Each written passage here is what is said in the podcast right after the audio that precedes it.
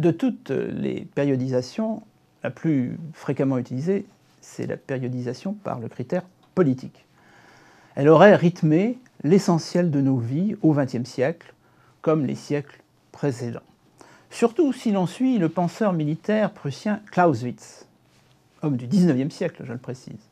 Vous connaissez sans doute sa phrase, on la répète à tout bout de champ, la guerre est la continuation de la politique par d'autres moyens. La guerre serait donc le grand moteur de périodisation de la vie de l'humanité depuis 1914. Ça se défend.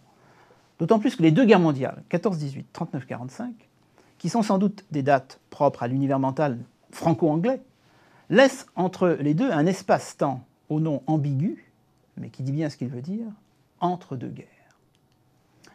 L'entre-deux-guerres au sens franco-anglais, justement, irait de 1918 à 1939, et on peut dire que mettre ce terme en avant, c'est rappeler que dans l'entre-deux-guerres, il y a les guerres elles-mêmes qui font partie de l'ensemble.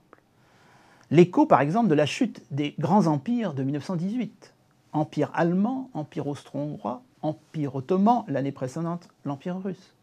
Le congrès de Paris de 1919 est en fait l'annulation du congrès de Vienne de 1815, dont vous avez sans doute entendu parler à propos du 19e siècle.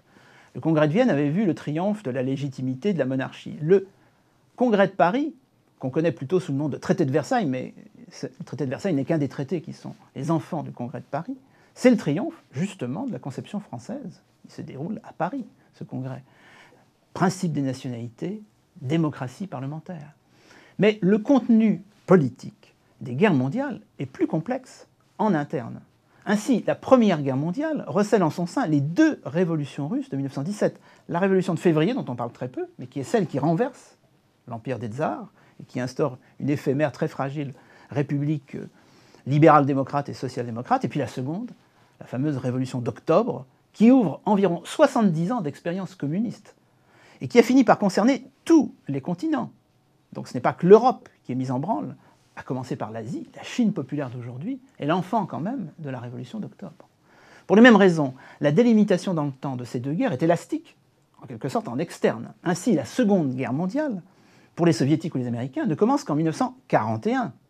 Mais au fond, quand on y réfléchit comme guerre mondiale, elle s'ébauche en 1931, en Asie, où les Japonais attaquent la Chine. En 1935, en Afrique, où les fascistes italiens attaquent l'Éthiopie. Et dès 1936, l'Europe est touchée avec la guerre d'Espagne. Que la vie des peuples soit ébranlée par la guerre, c'est ce que prouve l'étendue de leur mobilisation à ces peuples. Un indice, l'impact de la mobilisation des femmes. Comme ici, dans cette illustration d'un quotidien français à grand tirage, le Petit Journal, c'est la séquence hebdomadaire illustrée du Petit Journal, nous sommes en 1916, et on a voulu montrer en haut donc les contemporains sont très conscients du changement, même s'ils n'en voient pas toutes les implications. En haut à gauche, eh bien, la petite modiste d'avant-guerre, hein, dans euh, l'illusion de la paix. Et la même qui devient, parce que c'est supposé être la même, l'ouvrière qui remplace les hommes. Hein. Elle établit l'ouvrière pendant la guerre, depuis le déclenchement de cette fameuse guerre mondiale. En un mot, non seulement la guerre nouvelle dure longtemps, elle ne cesse pas pendant l'hiver par exemple, mais elle s'étend tendanciellement à toute la planète et en profondeur à toute la société. On commence à se rendre compte qu'il n'y a plus de différence entre l'arrière et l'avant. L'arrière se retrouve à l'avant. Le phénomène s'amplifiera en 39-45.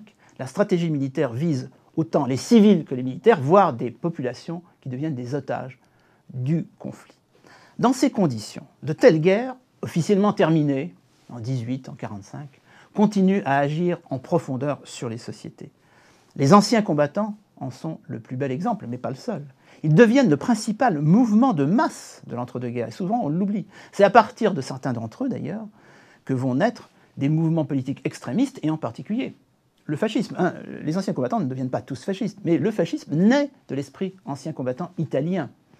Et même chose en Allemagne avec le Parti national socialiste, qu'on peut rattacher, que je rattacherai clairement au fascisme sur modèle italien, mais extrémisé la doctrine raciste d'Hitler.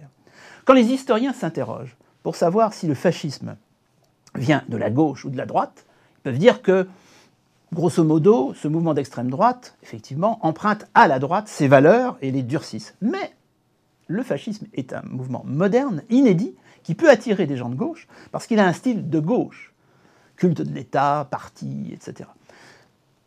La réponse est donc claire. Le fascisme ne vient ni de la gauche, ni de la droite. Il vient, en fait, de la guerre.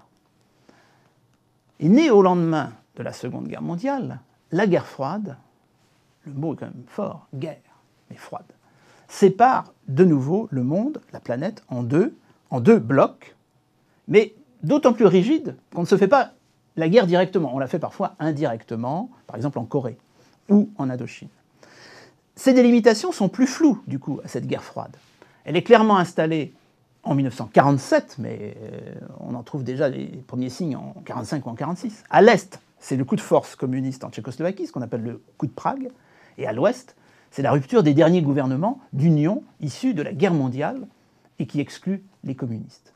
Un symbole fort de la guerre froide, c'est bien sûr le mur de Berlin, qui est construit en 1961 par le régime communiste de l'Allemagne de l'Est, mais qui, évidemment, est le résultat d'un processus, en particulier d'un processus de fuite vers l'Ouest d'une partie de la population de Berlin-Est. Les observateurs sont donc partagés sur la date de sortie de la guerre froide. À un certain moment, on s'est dit, c'est peut-être la crise égyptienne de 1956, puisque en 1956, donc avant le mur, les États-Unis et l'Union soviétique étaient du même côté et euh, protégeaient le régime égyptien contre les franco-anglais. évidemment, très troublant dans une atmosphère de guerre froide. En réalité, l'essentiel de la guerre froide était conservé. Est-ce qu'il fallait parler de la crise de Cuba en 1962, où là on a frôlé la guerre mondiale, mais on l'a fraudé seulement et les deux blocs ont continué à se regarder plus qu'en chien de faïence. Non, la réponse sera donnée justement au pied de ce mur en novembre 1989. La guerre froide ne se termine vraiment qu'avec la chute du mur. Et pour certains, c'est même la fin du XXe siècle qui n'aurait duré que 75 ans.